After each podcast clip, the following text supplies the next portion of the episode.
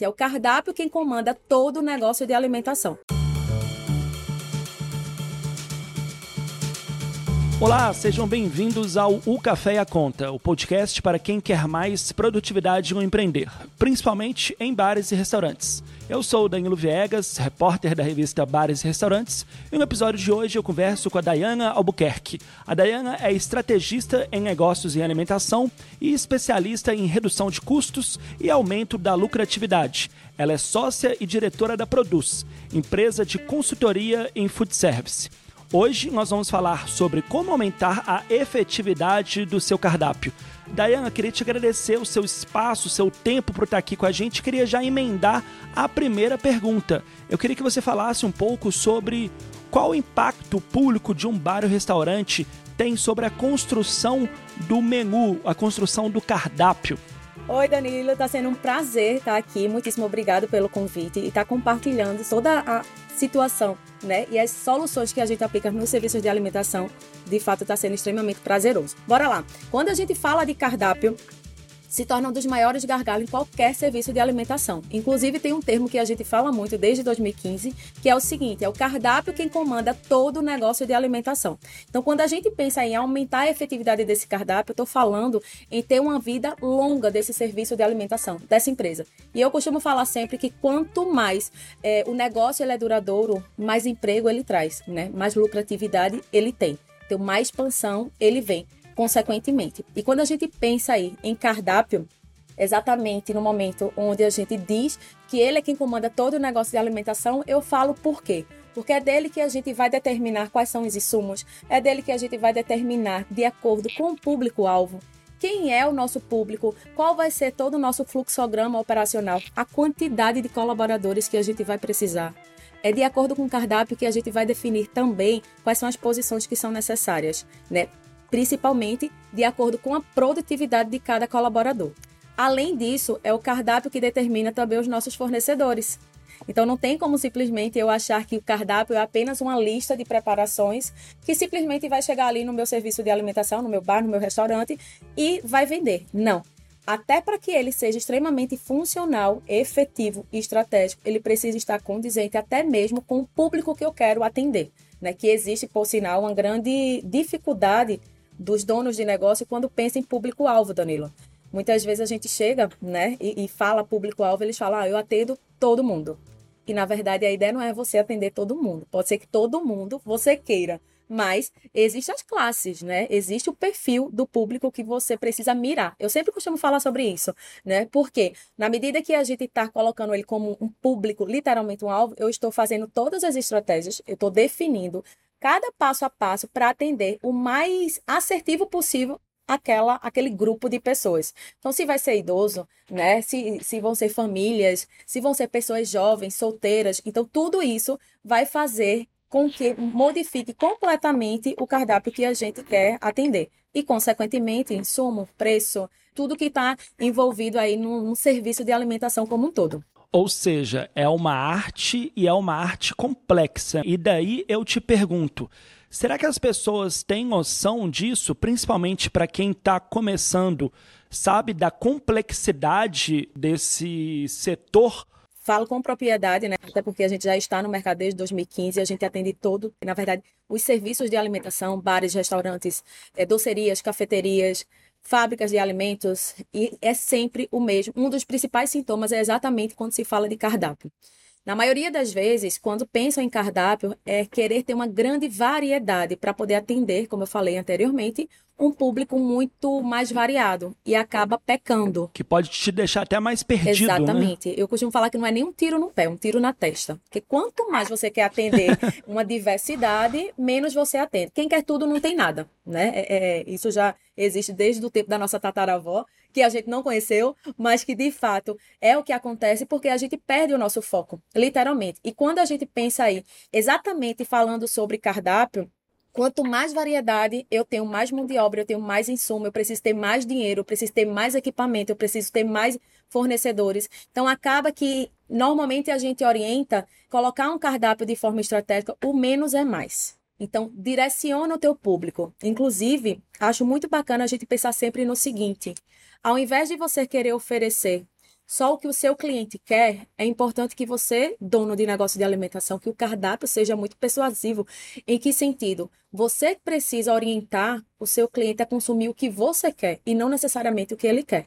E isso vem muito nas estratégias de vendas que a gente precisa adotar com quem está ali na comissão de frente, né? Quem está ali nas vendas, quem está no atendimento, precisa estar tá muito consciente e ciente do que a gente precisa vender e não necessariamente é o que o, o, cliente quer no final da história. É importante dizer que o intuito aqui não é enganar não, o consumidor, né? é induzi-lo a consumir algo que seja mais benéfico para o seu negócio, para a sua cozinha, para os seus garçons, para a sua equipe de vendas, né? Porque eu, enquanto consumidor final, eu vou falar eu olho com um olhar um pouco mais cético quando eu entro em um restaurante, por exemplo, que vende feijoada, açaí, batata frita, bife à parmegiana, risoto, sushi. Aí eu penso, gente, esse lugar não deve fazer nada direito.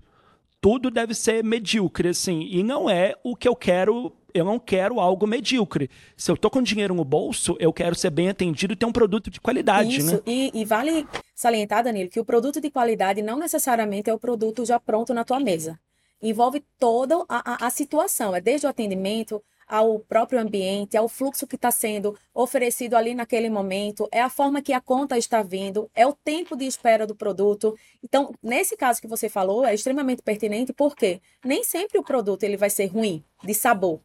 Muitas vezes ele é muito bom, mas a entrega não é igual se ele fosse direcionado, né? Então, que é uma das situações que mais a gente vê, literalmente, eu não falo só aqui em Pernambuco, tá? Falo literalmente em relação a nível nacional, as situações sendo repetidas, né? Seja norte, seja sul, nordeste, enfim. São situações repetidas e onde, na maioria das vezes, a maior dificuldade é o tempo de espera do prato, é a padronização dos pratos e, no final de tudo, né, que acaba sendo o começo, são com as pessoas. Então, que são os manipuladores, enfim, colaboradores de forma geral. Talvez seja por isso que o setor tem uma média de dois anos de vida num negócio útil ali, porque quando o cara perceber que ele já errou, ele já tomou o tiro na testa, ele já caiu, ele já fechou o próprio negócio e ele nem entendeu por que, que ele fechou. E às vezes foi por erros banais. E o que eu falo de erros banais, eu sempre falo isso aqui no podcast, me corrija se eu estiver errado, às vezes não é só questão de dinheiro quase nunca, inclusive, a questão de dinheiro, é planejamento, né? É estratégia, né? Exatamente. Isso, por sinal, eu falo muito. Gente, não adianta ter dinheiro para manter o negócio. Não adianta, literalmente. Se você não tem a gestão base do seu negócio, você não consegue viver, literalmente. E aí você falou um dado, na verdade ele é atual, mas vem de muito tempo, que é exatamente esse tempo de vida do negócio ser dois anos. Isso, por sinal, é um assunto que a gente trata muito internamente. Acredito que daqui a uns 4, 5 anos, essa informação ela já não vai ser mais a mesma, principalmente depois da pandemia. Lá em 2020, assim que começou o lockdown, é, eu verbalizei muito isso no, no, no, Instagram da gente, que é a rede de negócios, né? Eu nem chamo rede social, é rede de negócios mesmo. É, exatamente que muitas pessoas iriam morrer, muitas pessoas pessoas que eu falo, pessoas jurídicas, tá? É, negócios. negócios. Então, muitas uhum. pessoas iriam morrer, mas também muitas iriam nascer. E aquelas que morreram, né, e que tiveram outro momento para erguer um novo negócio, eles já começaram sabendo que precisavam da base de qualquer tipo de negócio. Então você percebe hoje a necessidade desses donos de negócio de alimentação, independente do porte, buscar ajuda. Né? Então, vem buscando cada vez mais entender o mínimo dessa gestão, entender quais são os custos que existem, entender o que é CMV, algo que antes nunca era falado, entender como de fato deixar um cardápio bacana, como fazer um recrutamento e seleção. Então, se você for parar para pensar, quantos negócios antes falava sobre recrutamento e seleção de time? Só empresas multinacionais ou de muito grande porte, né, de gigante porte. Hoje não. Hoje você já consegue perceber aqueles empresários, aqueles pequenos empresários se preocupando em ter um cardápio bacana, em fazer uma entrega bacana, em ter um aplicativo de entrega que já seja extremamente eficiente. Você já consegue ver eles eh, muito preocupados e querendo saber fazer uma ficha técnica para poder precificar de uma forma muito mais assertiva, sem ser com concorrentes. Então, ela é exatamente baseado nessas informações, nessa procura que a gente tem, que eu acredito que daqui a uns 4, 5 anos, né, a gente já não vai ter mais essa, esse tempo médio de dois anos, porque eles estão com sede de crescer, entende? Sensacional. E eu colocaria mais um ponto que você falou justamente sobre essa questão de recrutamento. Hoje é muito difícil você achar um bom colaborador. Então, um ponto que eu colocaria, além da ficha técnica, além do CMV, é a gestão de qualidade do seu colaborador. É você fidelizar o seu trabalhador para que ele continue mais tempo com você, que ele entenda mais o seu negócio, que ele não seja só um fazedor, um entregador de comida, que ele saiba por que, que ele está apertando o parafuso e com isso ele saiba fazer cada vez mais coisas e ficar feliz trabalhando para você também. E Danilo, já pegando esse ponto aí de gestão de pessoas, não é à toa que a Produz é a primeira empresa de consultoria para negócios de alimentação a ter um braço de gestão de pessoas. Quando a gente começou a enxergar isso, que não iria adiantar termos processos básicos implementados, tá ali batendo cabeça para literalmente implantar, seja um controle de produção, né, um controle de compras, um planejamento de compras. Se a gente não tiver as pessoas adequadas, as pessoas com as habilidades que a gente precisa, nada iria adiantar. E foi exatamente nesse momento que a gente trouxe o braço da gestão de pessoas. E algo que a gente acaba literalmente batendo na tecla sempre, que é o seguinte, que é muito comum nos serviços de alimentação, tá? E aí eu falo de modo geral. No momento que vai definir uma liderança, no momento que vai definir a posição de um colaborador, na maioria das vezes esses, esses gestores, eles querem levar a base da confiança.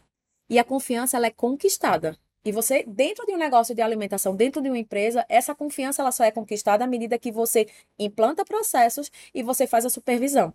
E você faz o comparativo das informações. Não adianta simplesmente, ah, eu chamei minha mãe, chamei minha avó, chamei meu tio, coloca a tua família inteira só pelo fato de ter confiança. Né? Isso é o que a maioria das empresas, principalmente familiares, acabam é, pecando.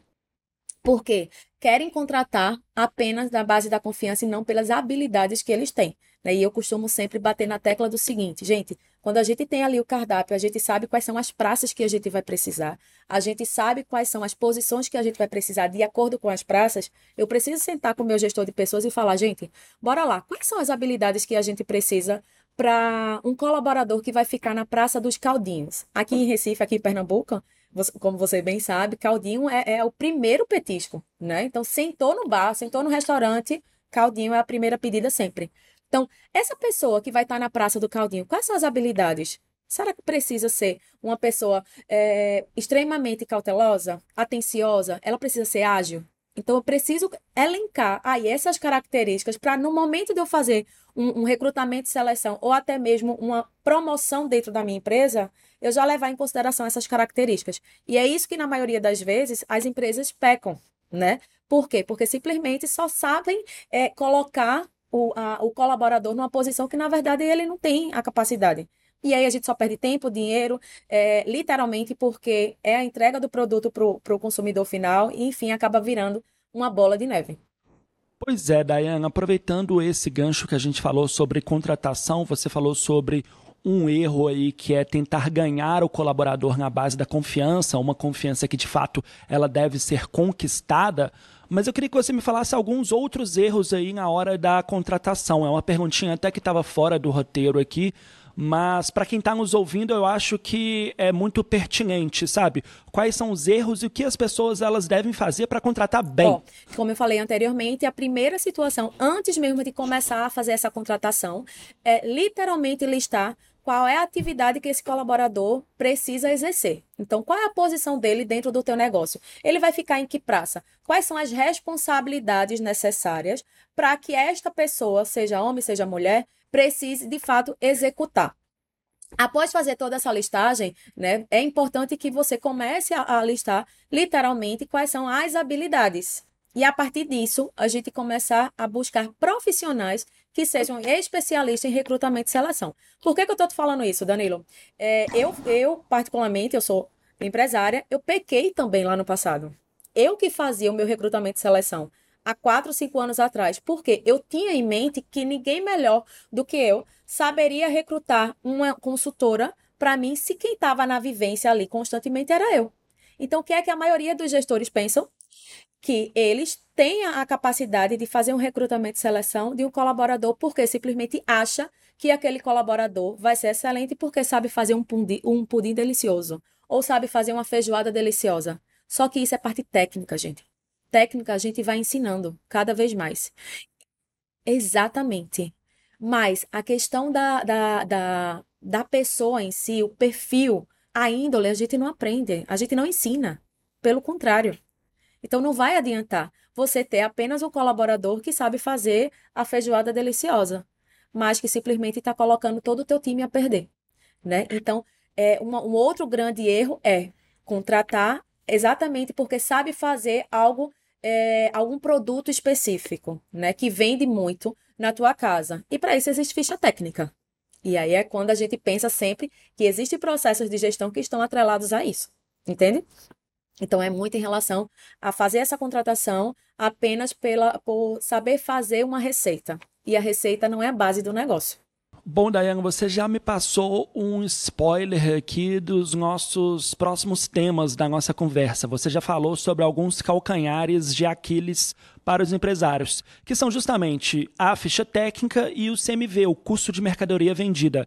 E eu lembro que eu ouvi você falando isso no Gourmet Experience, no HFN Nordeste esse ano. Inclusive, queria mandar um abraço aqui para o presidente Tony Souza, para a executiva, para a diretora executiva Raíssa César que você falou um pouco sobre a importância do CMV e como as pessoas talvez até calculem errado o CMV, né? Queria que a gente puxasse da memória ali mais ou menos o que você falou para ver também quais são os principais erros quando as pessoas fazem o processo de CMV, se é que fazem, né? Sim, sim. CMV nada mais é do que custo de mercadoria vendida, né? É, é um termo que está sendo utilizado constantemente no mercado de negócio de alimentação em si, tá? E como eu falei anteriormente, é algo que parece ser muito longe da realidade. Existem diversos empresários, né, diversas empresas de grande porte que, por sinal, nem tem. Por quê? O CMV, de forma global, é, pra gente, é um grande indicador que é para a gente poder avaliar quanto que a gente está gastando de insumo para que aquela preparação seja entregue para o consumidor final. Né? Então, se você for parar para pensar aí nos custos que tem na empresa, a gente precisa pensar em mão de obra, a gente precisa pensar em aluguel, a gente precisa pensar em estratégia de marketing, né? Todo o custo de marketing, de consultorias, uhum. tudo, que tudo, tudo, tudo, isso tudo influencia, isso influencia. Né? Exato. O seu estoque, né? os produtos que estão dentro do estoque. Quando a gente pensa no CMV e a gente fala, cara, é, o CMV está muito alto, está muito baixo, tá? O que é alto e o que é baixo? Existe um padrão no mercado que é falado, mas a gente precisa sempre analisar de acordo com a realidade de cada estabelecimento. Né? Por quê? Trata-se do, da, to, de todas as informações de compra, de venda e do que a gente tem no estoque. Entende? E para isso ser analisado, a gente precisa ter processos que sejam avaliados constantemente. Então não adianta simplesmente a gente chegar aqui e falar, poxa, gente, vamos colocar aí no Google CMV, a gente vai pegar o número de venda, né, o estoque final, o estoque inicial, com o número de vendas dividido pelo, por 100 para ter um, percentual, que normalmente é percentual. E esse valor em percentual, só fazendo uma, uma, uma analogia, é como se, imagina se você tivesse faturando, né? Seu negócio fatura 100 mil reais e o seu primeiro CMV, o teórico, né? O de estoque mesmo, tá dando 44%. Isso quer dizer que 44 mil está sendo só para insumo, fora todos os outros gastos de um negócio uhum. de alimentação. Então, muito provavelmente, esses 44% está sendo muito gritante, de acordo com a tua realidade. Porque provavelmente quando a gente começa a incluir mão de obra, aluguel, energia, todo o restante, essa conta não está fechando. Talvez você não esteja tirando seu prolabore, talvez você esteja tá, precisando né, aportar mais dinheiro de fora, ou seja, a conta não está fechando. E aí é onde a gente começa a ir discutindo quais são os processos básicos para essa redução. Né? Então, antes mesmo da gente pensar em só querer o CMV, a gente precisa pensar na parte base. Então, para eu ter o CMV, né, eu vou precisar saber de valor de faturamento, eu vou precisar saber de valor de inventário do meu estoque inicial, do meu estoque final. Só que para eu saber do meu estoque inicial e estoque final, eu preciso também ter controle de estoque. E controlar estoque não é simplesmente saber o que entra e o que sai eu preciso ter a quantidade mínima a ser identificada, eu preciso fazer análise das minhas vendas. Só que, para que eu possa fazer análise de vendas, eu preciso ter registro de venda, concorda? E mais, o meu registro de vendas ele precisa estar muito fidedigno. Porque o que mais acontece no mercado, né? Pois é. o que mais você leu meu pensamento. Sabe quando aqui. você vai passar no, o seu produto numa padaria e aparece lá na notinha o item diversos? Ai, gente, eu tenho uma raiva, porque simplesmente o que é diversos? É um valor que tem ali e você não tem. Isso para o consumidor final talvez nem impacte tanto. Por quê? Porque simplesmente o consumidor final muitas vezes não quer nem nota. Eu, particularmente, quase nunca confiro a minha nota em supermercado, confiro mais em bar, restaurante, né? Quando eu tenho minhas saídas. Mas, normalmente, para o consumidor final, isso não interfere. Porém, na parte de gestão, se faz extrema, extremamente necessário, porque eu preciso saber o que é que está saindo. Caldinho. Poxa, eu tenho quatro sabores de caldinho. Eu tenho caldinho de feijoada, tenho caldinho de marisco, de feijão branco e sei lá qual. Quando você sai, quando o garçom coloca lá na maquineta, né, no PDV dele, que saiu simplesmente cinco caldinhos e ele não colocou o sabor, isso pra gente internamente, isso lasca tudo. Porque eu não sei qual foi a quantidade de sabor que teve. Então eu preciso analisar de acordo com o número que a gente teve de vendas. Então, por isso que para que eu consiga ter um CMV também extremamente assertivo, eu preciso ter um histórico de vendas. Eu preciso fazer um, um, um registro de vendas extremamente assertivo. Porque uma informação depende da outra. É, esse registro ele precisa ser muito sério, né? Eu tenho medo, por exemplo, de um pequeno negócio, algo que é estruturado de maneira familiar ali, o, o, o homem atendendo, a esposa cozinhando e o filho no caixa, alguma coisa de, do tipo e que esse controle bem intencionado seja feito no papel ali, talvez o que a gente chama de saco de pão, eu tenho medo porque o papel aceita tudo, né? E eu tenho medo de não ser assim tão assertivo e o cara maquinar alguns números ali para no final o CMV fazer sentido para ele, ele olhar uma média, igual você falou na internet, ah, essa média aqui está 20%. 20%. Então eu cheguei aqui a 24, mas eu mexi um número aqui, ali tá 19, tá ótimo. Aí o cara conta no bar para outro amigo empresário dele: Não, eu tenho CMV de 19%, é. falando grandão, né, com o peito estufado. E isso não é verdade. O outro amigo pensa, poxa, eu estou fazendo certinho aqui, o meu CMV está com 35%, está com 40%, eu estou perdendo, e isso vai criando uma, uma é, avalanche de inverdades assim, né? Não, não, e que não faz sentido. É igual, ó. É, é que não existe, muito, né? É. É, total, falou, total, não adianta. É um não adianta você é. simplesmente, é. ah, quanto tá teu CMV? Porque chegou nessa fase, né? Você sai para um almoço de network, ó, e aí, como é que tá teu CMV? É. Muitas vezes eles nem têm, eles simplesmente falam porque eles têm vergonha de dizer que não tem. É igual a ficha técnica. Cara, Ficha técnica na prática é a coisa mais linda do mundo. A ficha técnica, não é à toa que ficha técnica de preparação é o tipo de serviço que nós da Produz, a gente só coloca em prática em dois momentos. Eu só vendo a ficha técnica em dois momentos. Primeira, se for um estabelecimento que está que está pré inauguração. Na verdade, a gente está no projeto de pré-inauguração. Então, a gente define cardápio, começa a fazer ficha técnica, faz os testes, faz a degustação com todo mundo para que a gente consiga inaugurar. E detalhe, depois que a gente inaugura, a gente faz a adaptação da ficha técnica, porque ficha técnica ela não é estática, né? Ela é modificada o tempo inteiro. Mudou receita, mudou preparação, mudou preço, a gente vai precisar modificar. E a segunda forma é, depois que o negócio de alimentação já está em funcionamento, é importante saber que precisa ter processos básicos de gestão para uma ficha técnica funcionar. E eu te digo isso, Danilo, porque eu, recebo, eu sou diretora comercial, então eu recebo demanda constantemente de clientes chegando para mim falando: Dai, é o seguinte, é, eu preciso fazer todas as minhas fichas técnicas. E quando eu sento para conversar com ele, eu faço: tá, vamos primeiro saber quais são os processos que tu tens básicos. Do tipo assim, Fulano, tu registra toda a tua produção de acordo com as praças. Tu tem um cronograma de produção né? Tu tem uma, ali uma agenda de produção. Tu tens, no mínimo, uma gestão do desperdício que está ali na operação. Tu tens um mínimo de controle de estoque? Não. Se a gente não tem a base, então primeiro a gente implanta esses mínimos processos uhum. para depois a gente começar a elaborar uma ficha técnica. Por quê, Danilo? Vou te falar, e aí já, a gente já pode pegar até outro gancho, que eu não sei quais são as próximas perguntas. Mas uma das maiores dificuldades quando se fala de ficha técnica é por que, que tantos lugares têm ficha técnica e não funciona? Os outros não existem. Talvez eu acho porque alguns só fazem, mas não mantêm também. E quando fazem, eles não estão estruturados em cima de processos, né? Exatamente. É isso? Também. Acertei? Acertou. Também. Aí eu até complemento do, da seguinte forma: muita gente acha que a ficha técnica é simplesmente chegar para o, o, manipulador de alimento, que nem sempre é um chefe de cozinha, tá? E simplesmente perguntar a ele, ó. Para tu fazer esse caldinho aqui de feijoada, tu usa quanto de feijão, tu usa quanto de sal, tu usa quanto de coentro. Não é dessa forma.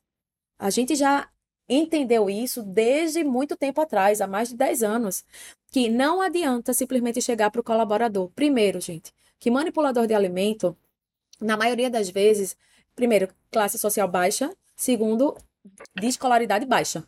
E terceiro, é um, é, é um perfil de público que ganhou a vida, manteve a vida em cozinha. Então, na cabeça da maioria deles, eles não querem passar receita.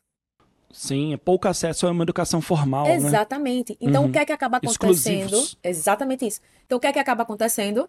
Na maioria das vezes, eles não passam a receita, porque, primeiro, eles nem fazem pesagem. Gente, parece uma besteira, mas é mais comum do que as pessoas imaginam. Muitos manipuladores não sabem sequer usar uma balança.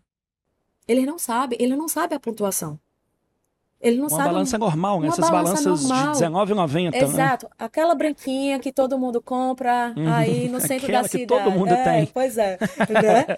Eles não conseguem saber. E no momento de fazer a anotação, consequentemente, também vai anotar de forma errada. Então, não adianta fazer uma ficha técnica apenas perguntando ao colaborador qual é a nossa orientação, que, por sinal, é o que a gente faz.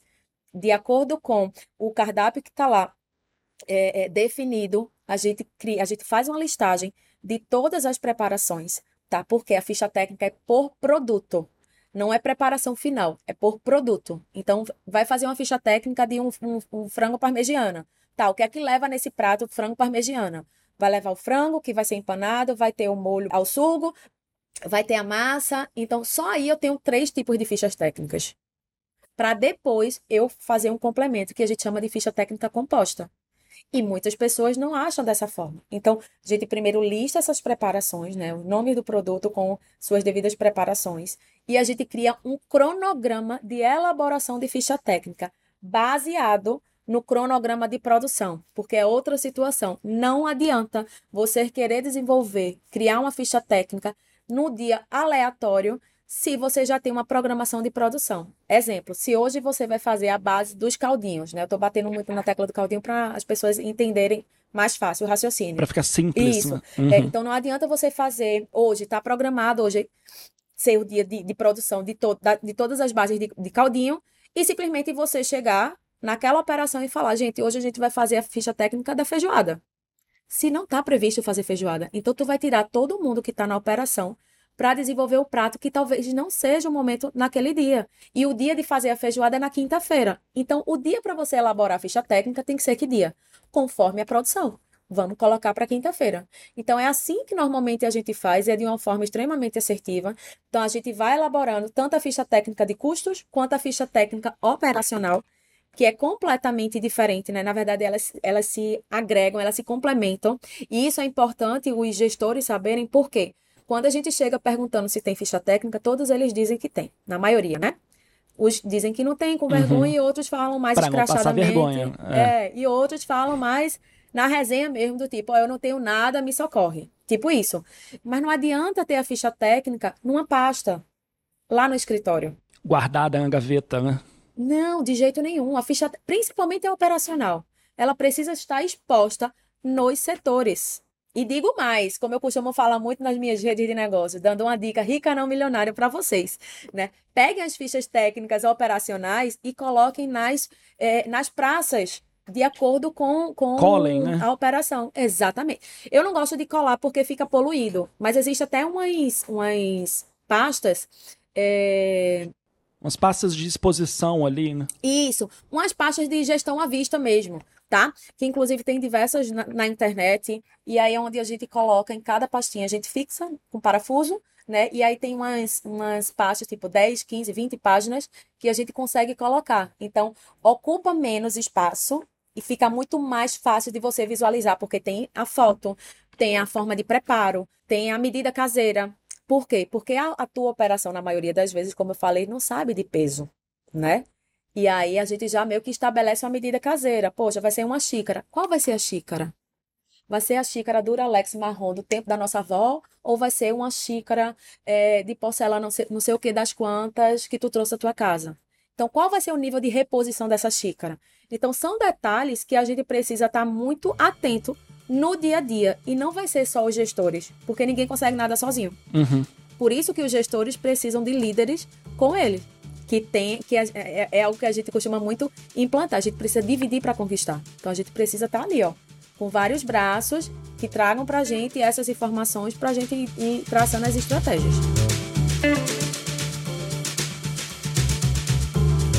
Dayana, queria te agradecer demais pela conversa e uma última questão. Para quem nos ouviu até aqui, se interessou pelos serviços da Produz, aonde que nós conseguimos te achar na internet, nas redes sociais ou as redes profissionais, como você disse, né? Quais são os seus canais? Danilo, muitíssimo obrigada. Foi um prazer, mais uma vez, estar compartilhando aqui com vocês. O nosso Instagram é produz, produz com Z, tá? produz CS, que é consultoria e serviços. A gente está lá super ativo, compartilhando muitas dicas ricas não milionárias com vocês, né, para que literalmente consigam colocar em prática. Então tem muitas ferramentas que a gente mostra, até porque a gente também tem um outro braço da Produz, que é a Produz Educação, onde a gente é, desenvolve cursos para o setor. Então a gente é especialista em gestão estratégica para negócios de alimentação. A gente tem demanda de outros segmentos, mas a gente é exclusivo para negócios de alimentação. Então estamos por lá. Excelente. Pessoal, é isso então. A gente volta na semana que vem com mais um episódio do podcast O Café e a Conta. Um abraço e até mais.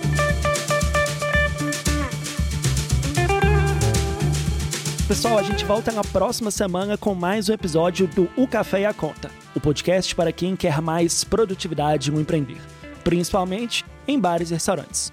Lembrando que esse podcast é patrocinado pela Ambev. O Café e a Conta é realizado pela revista Bares e Restaurantes. Esse episódio foi apresentado por mim, Danilo Viegas. Teve a produção de Guilherme Fonseca, as redes sociais são de Flávia Madureira e a edição é de Lucas Macedo. Para saber mais sobre como simplificar o empreender e ter mais produtividade em seus negócios, acesse abrazel.com.br/revista. Um abraço e até a próxima.